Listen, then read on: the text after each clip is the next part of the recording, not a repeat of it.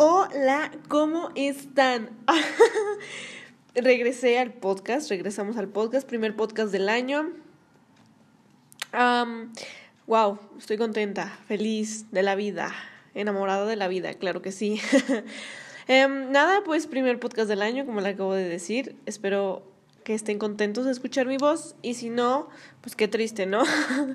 Em, primero quiero decirles que feliz año, feliz año 2021 vamos el 2021, este va a ser el año, esperemos que sí. Si tenemos esos sentimientos de que sí va a ser el año, va a ser el año, y si no, bueno, vamos a caer en que no. Pero bueno, a comparación del año pasado, creo que este va a ser un poco más tranqui. Um, un, algo que quiero comentarles de este podcast es que, bueno, es el primero del año, me emociona. Eh, también me emociona que ya los voy a hacer más seguido. Cada lunes vamos a tener un nuevo podcast. Sí, ya no voy a dejar desapercibido este podcast.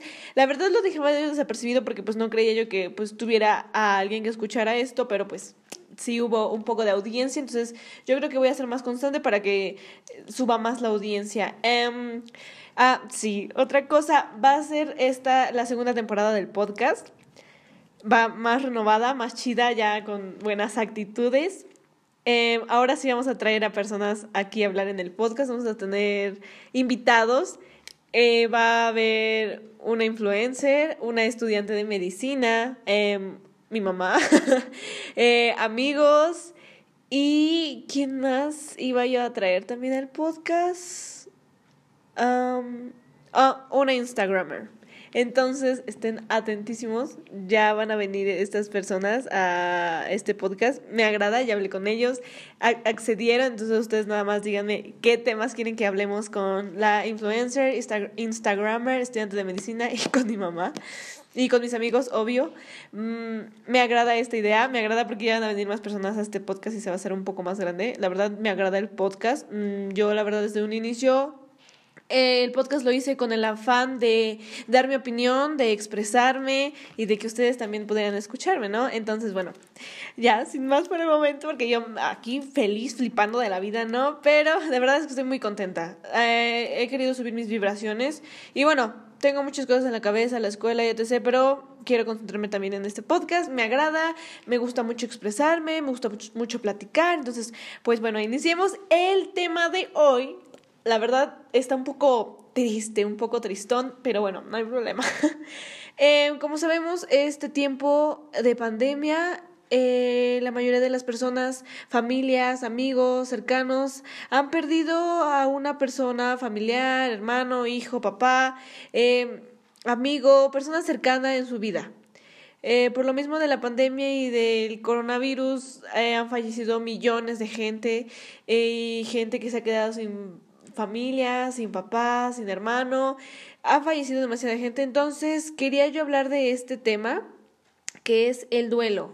El duelo que tenemos cuando perdemos a una persona. Esto me agradaba esta idea y más que podemos tratarla ya que algunas personas están sufriendo este duelo por lo mismo de las pérdidas que han tenido por esta enfermedad.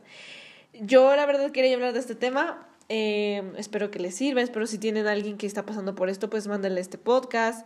Eh, si ustedes han pasado por esto, díganme si lo que les voy a comentar ahora es correcto, si lo sufrieron, eh, o si tienen miedo o alguna situación, si conocen a alguien que esté pasando por este duelo, pues Espero que les sirva esta información. Yo como persona que ha pasado el duelo, yo con mi experiencia en el duelo, eh, les quería comentar de mi parte y de la parte psicológica que estudié para este podcast, cómo se vive o más bien también cómo yo lo viví. Entonces, bueno, empecemos el duelo. Wow, la verdad Ah, pero para esto, antes de que iniciemos con lo del duelo, y ya les dije las noticias de este podcast, eh, ya saben, eh, siéntense a escuchar este podcast o hagan lo que tengan que hacer. Si están teniendo su cama y están escuchando este podcast, si están eh, haciendo tareas están escuchando este podcast, si lo que sea que estén haciendo, pero sí les pido que pues si quieren tomarse un cafecito o algo para estar tranquis, porque este tema está un poco tristón. Sí, sí, la verdad está tristón y para esto también si si les agrada, les voy a poner mi playlist que se llama Playlist para cuando estás triste y quieres ponerte más triste. Miren, esta playlist la hice para cuando soy triste por mi ex, pero no importa, también puede entrar en esta situación. Entonces vamos a poner una cancioncita un poco triste para, para echarle el limón a la herida, ¿no? Ay, no, qué cosas. Esperemos que si se ponga mi playlist, que cargue. En lo que carga, en lo que sí, en lo que no. Ahora sí, empezamos. El duelo. Oh my god. Em, cuando tenemos una pérdida, lo primero que sentimos es el dolor. Es lo obvio. Lo primero que se va a sentir es el dolor por la pérdida de un ser querido muy cercano. Es el periodo de sufrimiento y duelo después de una muerte. Y después del dolor también entra el llorar. El llorar a alguien es una parte del proceso. Normalmente la que las personas reaccionan, ¿no? Tienen una reacción ante una pérdida. Entonces las dos fases es el dolor y llorar. Siempre que tienes una pérdida vas a sentir dolor. Y no digas que no porque se siente el dolor, obviamente. Em, también hay otro, otras situaciones o sentimientos que puedes experimentar, que es el, el sufrimiento como una reacción mental, física, social o emocional. Eh, cuando tú tienes una pérdida, por ejemplo, yo en mi caso, yo eh, tuve una pérdida hace dos años y no, no me da... al principio sí me daba como mm, miedo, no, no como miedo, simplemente como... Mm, no pena tampoco, no sé cómo encontrar esa palabra, pero como sentía yo que si le decía yo a alguien que había tenido una pérdida, se iba a compadecer de mí, ¿entienden? Entonces Ahorita no, yo puedo decir, yo tuve una pérdida y quisiera ayudar a la gente que está teniendo pérdidas ahora. Em, yo tuve una pérdida de mi papá hace dos años. Eh, fue por enfermedad. Y bueno, viví todo ese proceso de la enfermedad con él, mi familia y yo, obvio, vivimos eso.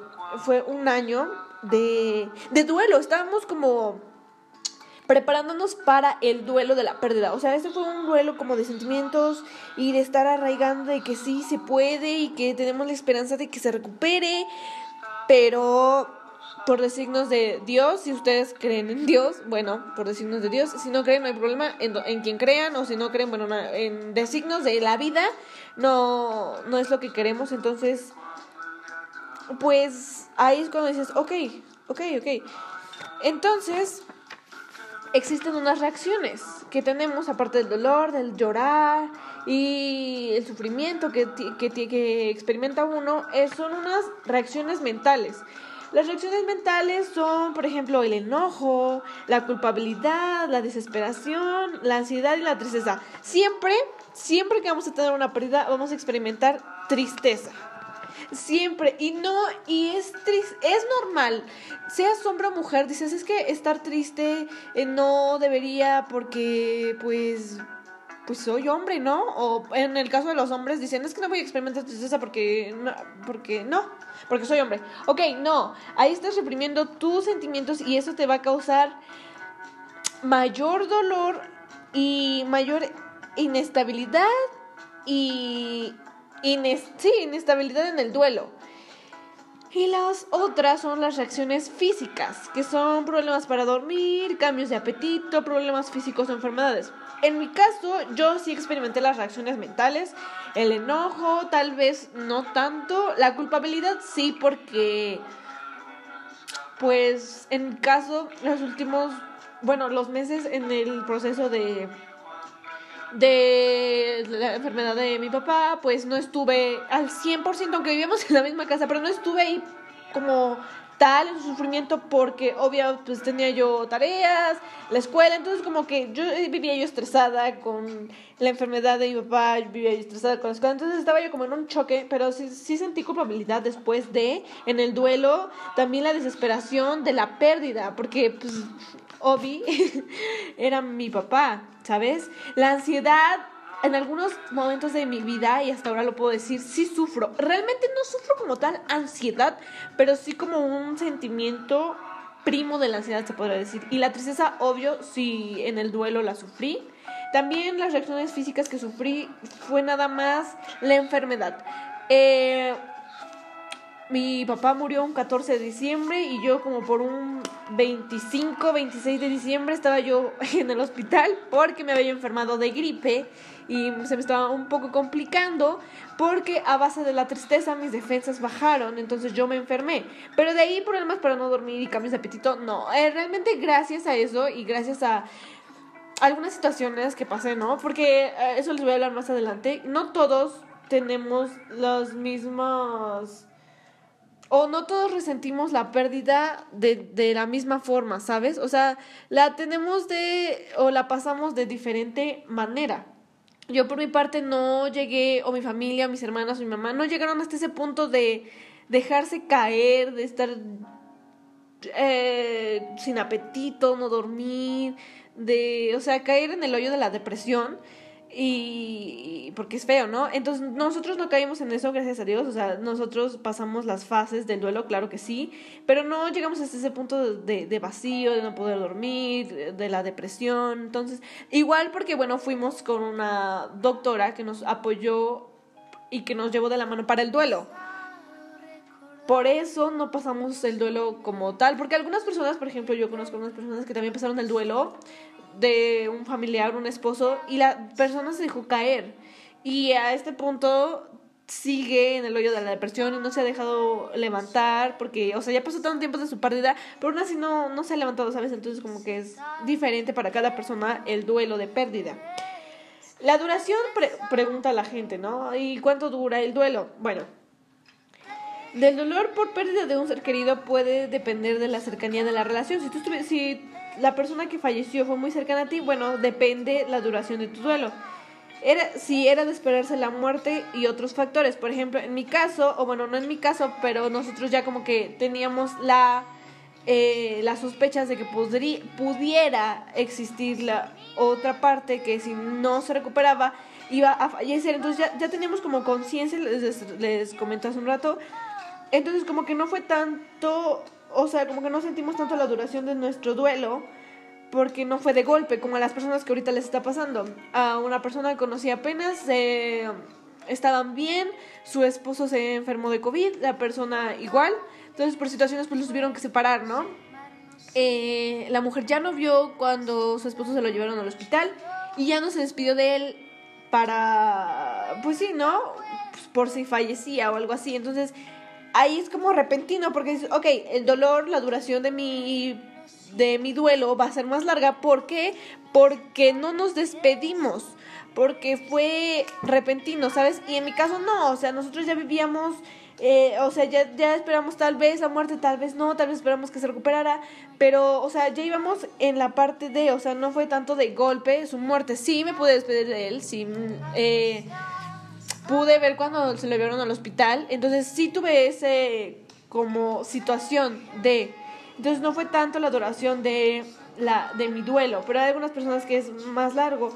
También amigos familiares y la fe pueden ser fuentes de apoyo. En mi caso, en el momento todos tus amigos familiares, etc., se juntan y te dan el pésame, ¿no? Y dices, ok, siento el apoyo. Pasan uno, dos, tres días después de de después de su misa, después de su entierro, después de lo que sea. Y te quedas completamente solo. Ahí es cuando te das cuenta que, que ya, o sea, que pasó, que la persona falleció y que todas las personas que te dijeron, ok, te vamos a apoyar en este duelo, te vamos a estar apoyando para lo que quieras, vamos a estar ahí después de ti. No, o sea, no están. Y te quedas completamente solo con tu familia. En mi caso fue así, por ejemplo, eh, después del entierro, bueno, no hubo entierro, pero después de las situaciones, después de que las personas se acercaron a nosotros, después de que nos dieron el pésame, jamás, jamás las volví a ver, aunque dijeron que, ok, te vamos a estar apoyando, cualquier cosa que necesites, márcanos. Eso no, no, o sea, no, para nada. Eh, no, no pasó. Y bueno, te quedas solo y te, te, te pones a pensar, ok, o sea, ya estoy en mi realidad, ya estoy consciente de que perdí a una persona y de que voy a tener que vivir mi duelo solo.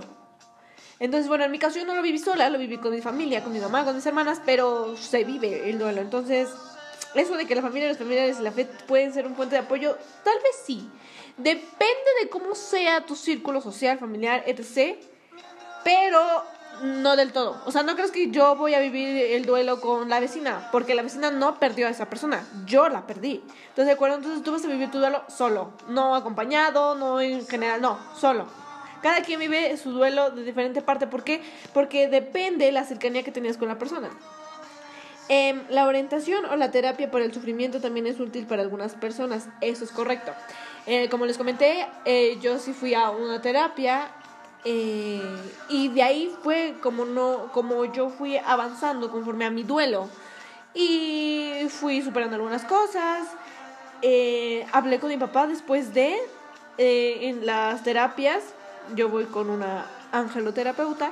Entonces ella fue la que me acercó con mi papá, hablamos, charlamos. Ahora sí que le dije algunas cosas que no alcancé a decirle, se las dije y fue bonita esa experiencia porque dices, ok, no, no me fui, no se fue mal, no me quedé con el resentimiento ni con cosas que tal vez no le, le pude haber dicho pero no le dije, ¿no? Obviamente tú tienes que decírselas en vida porque pues muertos ya para qué mi papá siempre decía en las fiestas, ¿no? Eh, si vamos a ver a alguien o vamos a felicitar a alguien, pues hay que o felicitarlo, hablarle diario, ¿no? Para saber cómo está. No nada más preocuparse por esa persona cuando ya está muerta, porque esa persona ya no le interesa tu cariño, ya está muerta, ya qué más necesita, ¿no? Entonces, e, eso es completamente cierto, ¿no? Y te pones a pensar, ok, por ejemplo, en la en los cumpleaños, ¿no? Hacen misa al difunto, ok, está bien, porque pues así esa persona como que pues de alguna u otra forma sana su alma y puede salir de, de donde están las almas a poder llegar al cielo, ¿no? O depende de dónde les toque. Pero pues ya, ¿no? Ya no es lo mismo porque pues esa persona ya ni siquiera lo disfruta porque ya está muerta, ¿no? O cuando les... Uh, o por ejemplo a mí la verdad no me gusta ese término, o bueno, más bien no ese término, esa situación cuando dicen, ok, eh, se muere y lo vamos a llevar al panteón.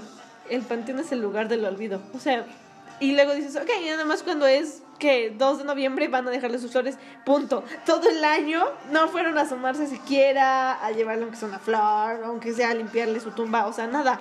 Entonces es el lugar del olvido, ¿saben? O sea, en eso tienes que centrarte en tu duelo.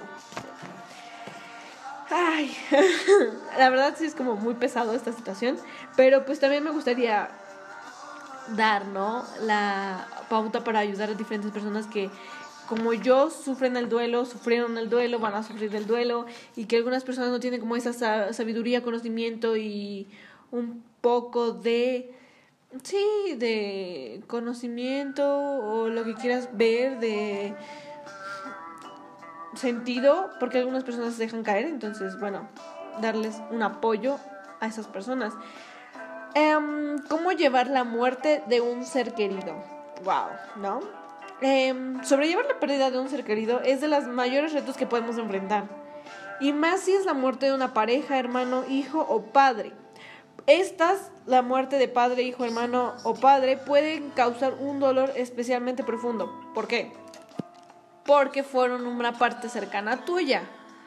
Puede que se te haya muerto tu amigo, sí, sufres dolor, sufres la pérdida, pero no la sufres tanto, no te causa un dolor profundo porque no fue una persona cercana, o sea, cercana, un vínculo muy cercano a ti, ¿sabes?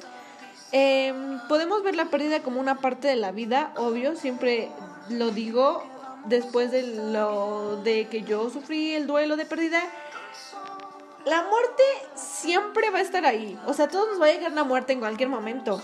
Y esto lo estamos viendo ahorita. Por ejemplo, las personas que están falleciendo hace dos años que mi papá falleció, esas personas no les pasaba por la cabeza que iban a fallecer dos años después, ¿sabes? Y tal vez yo no me paso por la cabeza que tal vez fallezca yo dos años después, ¿no? O sea, o cinco, o ocho, o los que sea, porque no tenemos esa conciencia, porque obviamente no sabemos, porque la vida y la muerte son impredecibles y porque por eso debemos de vivir la vida diario. Wow. O sea, de verdad sí es como muy impredecible y es parte de la vida. Todos vamos a morir, seamos jóvenes, seamos viejos, seamos hombre, mujer, género que sea, gustos que sea, vamos a morir. Punto. O sea, es, es parte de la vida la muerte. Pero aún así nos puede, se nos puede embargar el golpe y la confusión, lo que da lugar a largos periodos de tristeza y depresión. Aunque nosotros creamos y sintamos que la muerte es parte de la vida, siempre va a embargar un golpe de confusión y ahí entra la tristeza y la depresión. Van a ser largos periodos, sí, porque yo les voy a confesar. Después de dos años, yo terminé mi duelo en un año. O sea, acabó mis, las cinco etapas del duelo, que les voy a comentar más adelante, un año. O sea, no crees que el dolor de la noche a la mañana desaparece. No, el dolor está. Disminuye porque tú tienes que crecer en ese círculo para seguir la vida. Pero el dolor jamás, jamás desaparece. Jamás. Aunque alguien te diga, ok, el dolor desaparece. No, no, jamás desaparece. Disminuye, pero jamás desaparece. Todos reaccionamos de la forma diferente a la muerte. Recuérdalo, siempre. Les acabo de comentar, yo reaccioné diferente a mi duelo, a la muerte, y otra persona reaccionó diferente a mí. Tal vez yo terminé mi duelo de muerte un año, esa persona lleva cinco años y aún no lo supera, ¿sabes? Entonces nosotros reaccionamos diferente y nosotros decidimos cómo sobrellevar el dolor que conlleva. También existen factores. Esos factores para que nosotros decidamos cómo sobrellevar el dolor son los hábitos saludables, el tiempo, lo cura todo eso siempre dices, ok, o sea, tu mamá, tu abuelita, eso ya está muy trillado, ¿no? Todo el mundo te dice, ok, el tiempo cura todo. Es cierto, el tiempo lo cura todo. El tiempo cura las heridas, el tiempo hace que tú sanes, pero el tiempo no disminuye el dolor, o sea, no disminuye, no, no desaparece el dolor. Tal vez sí lo disminuye, pero no lo desaparece. El tiempo lo cura todo.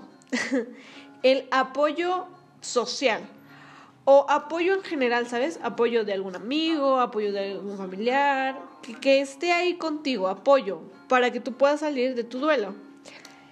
La aceptación, wow, la aceptación, vamos a hablar un poco después de eso con las fases, pero solo les quiero comentar que la aceptación puede tomar desde meses o un año, que es lo que les acabo de comentar. Yo mi duelo o los, las fases las terminé en un año.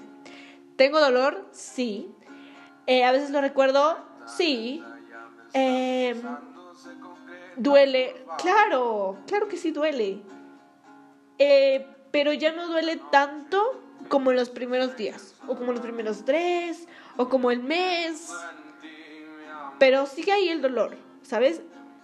Pero toma aceptar la pérdida un año. O bueno, a mí me tomó. Tal vez algunas personas más, tal vez algunas personas menos. Pero normalmente tomó un año.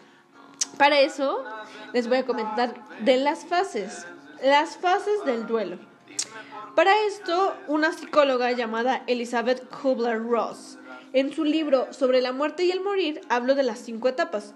Estas cinco etapas explica cómo se sienten las personas en distintos momentos de su luto y cómo actúan o cómo se debería actuar en esos distintos momentos de luto. Y la primera es la negación. ¿Qué es la negación? Ok, puede inicialmente amortiguar el golpe de la muerte y aplazar parte del dolor. En algún momento chocará con la realidad. Eso quiere decir que, ok, o sea, amortigua el dolor de la muerte porque es porque obviamente es un imprevisto, ¿no? O sea, la negación, ok, me niego. Por ejemplo, Ay, bueno, nomás bien no es un ejemplo, pero a mí lo que me sucedió es que, ok, eh, la negación, si la, yo sí pasé todas las fases, no como se les voy a decir, pero si las pasé, eh, sí amortiguó el dolor, la negación, o sea, porque no crees.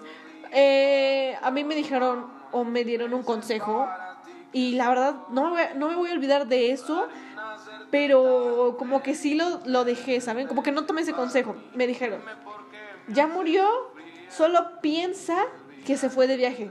No. No, no, no, no. Fatal. Fatal lo que me dijeron. Piensa que se fue de viaje. Ok. No. O sea, no puedes pensar. Tal vez sí lo piensas y amortigua tu dolor. pero pensar que se fue de viaje, no. O sea, tal vez se fue de viaje, pero sabes que va a regresar uno, dos, tres, cuatro años tal vez. Y que lo vas a ver por FaceTime y que podrás mandarte mensajes con esa persona, pero sabrás que está viva y sabrás que está ahí. Tal vez en, se fue de viaje y regresará en, no sé, cinco años, pero sabes que está ahí. Pero esto no es un viaje. y tal vez sí es un viaje, pero de jamás regresar ya no va a estar en ningún lado, ya no vas a hablar con él por FaceTime, ya no... Em,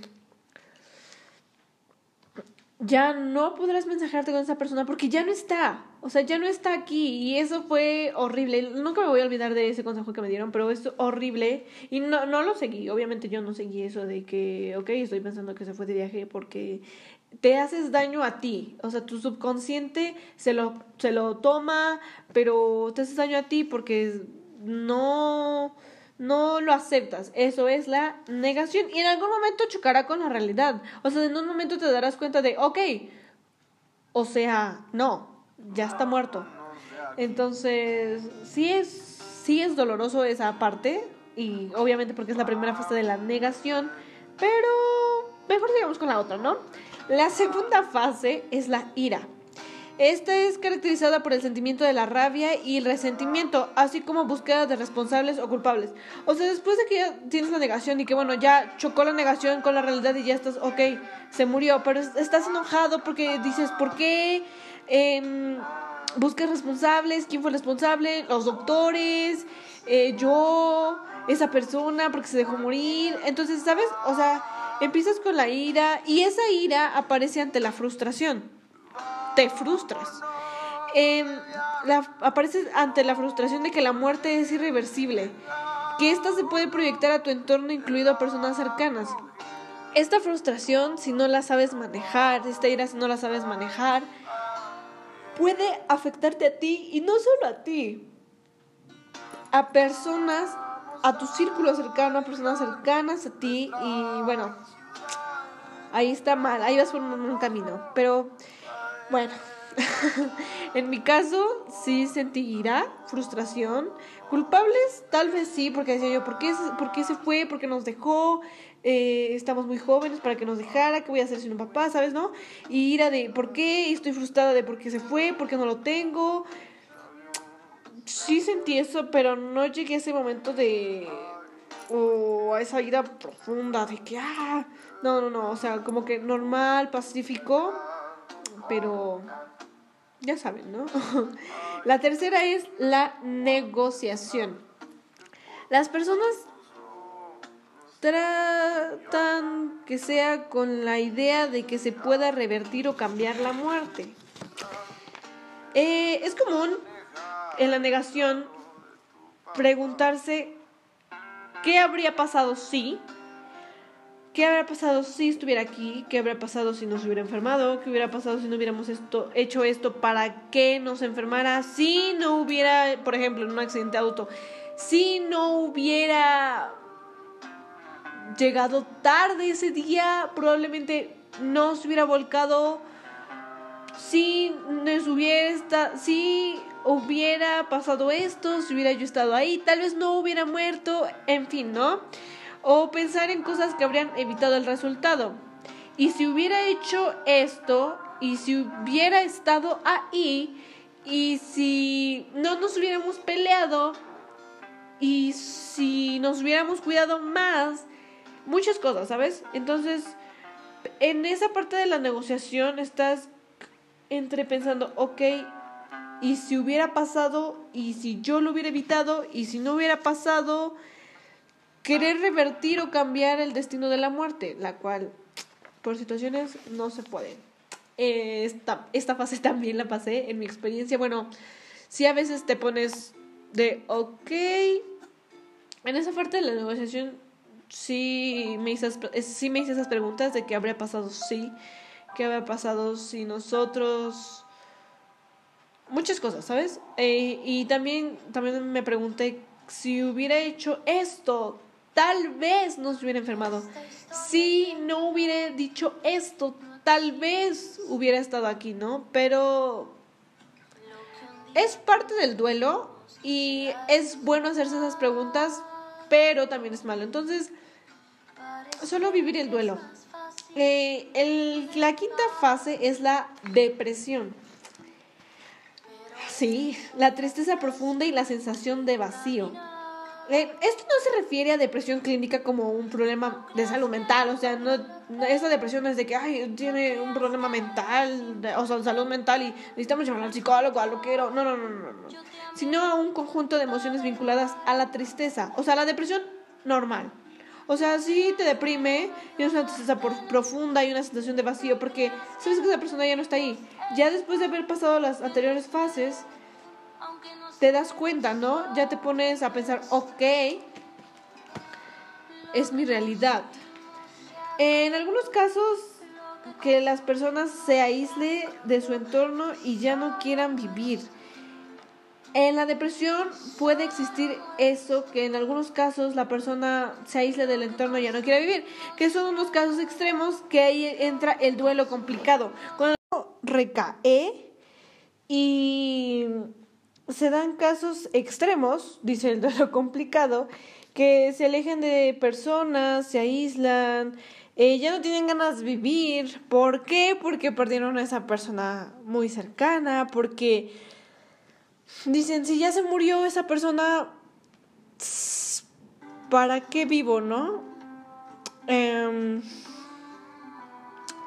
sí, podría decirse, ok, está bien, pero no creo que sea una buena... Pues como... ¿Cómo les digo? Una buena forma, ¿no? De, de dejarse vencer. Porque... Not this cool. O sea, es que no sé cómo explicarlo, pero no llegué hasta esa parte de, ok, la, el duelo complicado. Hay algunas personas que sí tienen el duelo complicado, que sí se dejan vencer, que tienen esa tristeza profunda, que se dejan vencer, que ya no quieren vivir, que... Porque si no tienen esa persona a su lado, ¿para qué quieren más vida, no? Sí he conocido gente así. Yo no me he sentido así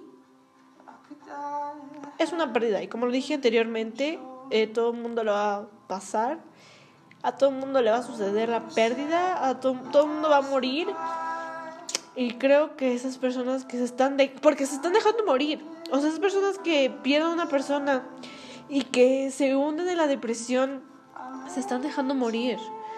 No está bien, si tú conoces a alguien, ayúdalo. Si eres tú, ayúdate, busca ayuda. Creo que esas personas lo que necesitan es un especialista, a un psicólogo que los pueda ayudar a superar ese duelo.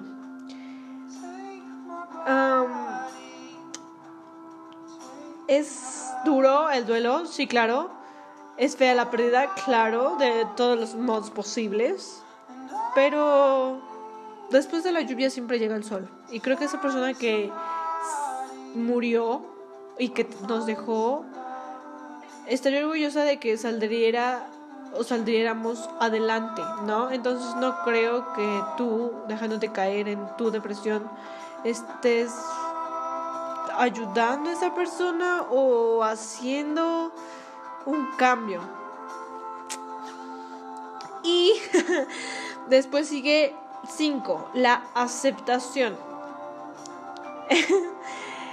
Aquí ya se puede decir que ya pasaste la mayor parte de tu duelo y que ya estás a punto de terminar el duelo de la pérdida.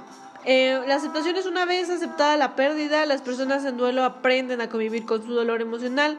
Con el tiempo recuperan su capacidad de experimentar alegría y placer. Así es, em, yo ya llegué a esa parte, a la aceptación. Aceptas la pérdida, sabes que completamente y ya lo aceptaste, que perdiste una persona ya no me estar ahí. Y que aún así tienes que estar a salir adelante. Por esa persona o tal vez por ti. Eh, aprendes a vivir con el dolor emocional. Como lo dije anteriormente, el dolor jamás, jamás se va. Siempre está, pero disminuye porque tú haces que crezca. Em, un psicólogo decía que el dolor, eh, hacemos un círculo eh, en el dolor. Y ese círculo lo vamos haciendo más grande conforme a nuestras experiencias, conforme a nuestros sentimientos, conforme a nuestro entorno social. Y el dolor se va haciendo más chiquito, más chiquito, más chiquito, más chiquito y el círculo más grande, más grande. Pero el dolor siempre va a estar ahí, siempre va a ser la parte media del círculo. Y, eh, por ejemplo, en, no sé, cumpleaños, aniversarios, alguna eh, fecha especial que pasaste con esa persona, va a regresar el dolor y se va a hacer un poco más grande. Pero pasando esa fecha, el dolor va a disminuir de nuevo. Eso es aprender con el dolor. Con el dolor emocional y haber aceptado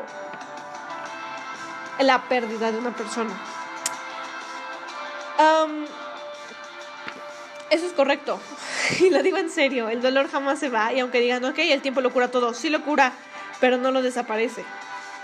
Eh, a mí me decían, ok, a los dos, ah, por ejemplo, nos, nos decían a nosotros, ok, se ven felices, a los que al medio año ya se ven muy felices, ¿no? Creen que no perdieron a alguien, no les dolió la pérdida, claro que sí me dolió. Tú no estuviste cuando me sentí triste, tú no estuviste cuando tuve esa tristeza profunda, cuando en las noches lloraba yo y me preguntaba el por qué. Esas personas hablan porque tienen boca, ¿no? Pero jamás se dan uno se dan cuenta del dolor que sientes a una pérdida. Tal vez porque esa persona no ha sentido ese dolor. Tal vez esa persona no ha tenido una pérdida cercana.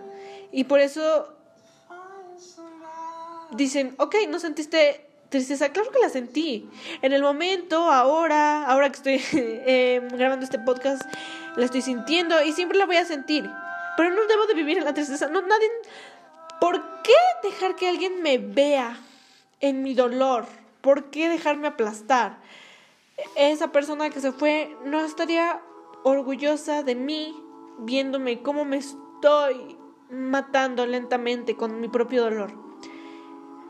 A veces las personas no sienten, más bien no sienten, no comprenden el dolor de, o tal vez hay algunas personas que tienen el dolor pero no les interesa la vida. Entonces, sí es fuerte, sí, obvio.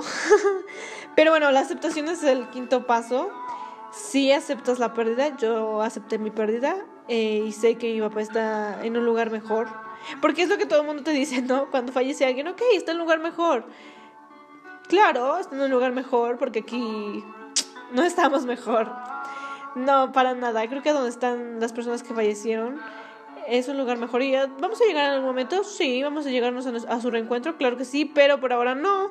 Debemos de aceptarlo y vivir con el dolor emocional, recuperarnos y experimentar el placer y la alegría, porque no todo es dolor. Todo. En su momento es dolor, pero después es alegría y placer. Y cuando llega el duelo, no hay ni una sola área de tu vida que no se ve afectada por el dolor. Estás, estás completamente lleno de dolor en ese momento, de la pérdida. Y no digas que no, porque es cierto. Aunque la gente se haga fuerte y dice, ok, estoy bien. No estás bien. Jamás. Cuando tienes una pérdida, ninguna área de tu vida va a estar bien. Vas a estar afectado. Pero recuerda, pasas a cinco fases del duelo y después llegará la alegría y el placer. Recordar que nosotros tenemos una gran capacidad de resiliencia. Por eso nos tenemos diferente dolor o sentimos diferente dolor. El duelo siempre va a ser parte de nuestras vidas y de las vidas futuras y de la vida de todos, porque como lo dije, todos vamos a morir. Pero hay que vivir con el dolor si tienes a alguien que perdió a alguien ayúdalo a que pase esas fases del duelo. Em, es duro este tema para mí en ese caso. Bueno, no es duro. Más bien me hace como recordar. Y más mi playlist cuando estás triste para ponerte más triste. Entonces, bueno. Pero acabando este podcast de El Duelo, espero les haya gustado. Eh, yo les comenté, les compartí un poco de mi duelo Y pues nada, si ustedes ahora están perdiendo a alguien, perdieron a alguien, o tienen a alguien que perdió a alguien, ayúdenlo. Y sepan cómo actuar en el duelo. Wow, ¿no? Em, y por último, para que no estemos tristes, porque aquí todo es felicidad. Así, ah, es cierto, levanten sus vibras. Después de la pérdida, levanten sus, sus vibras y les quiero leer una...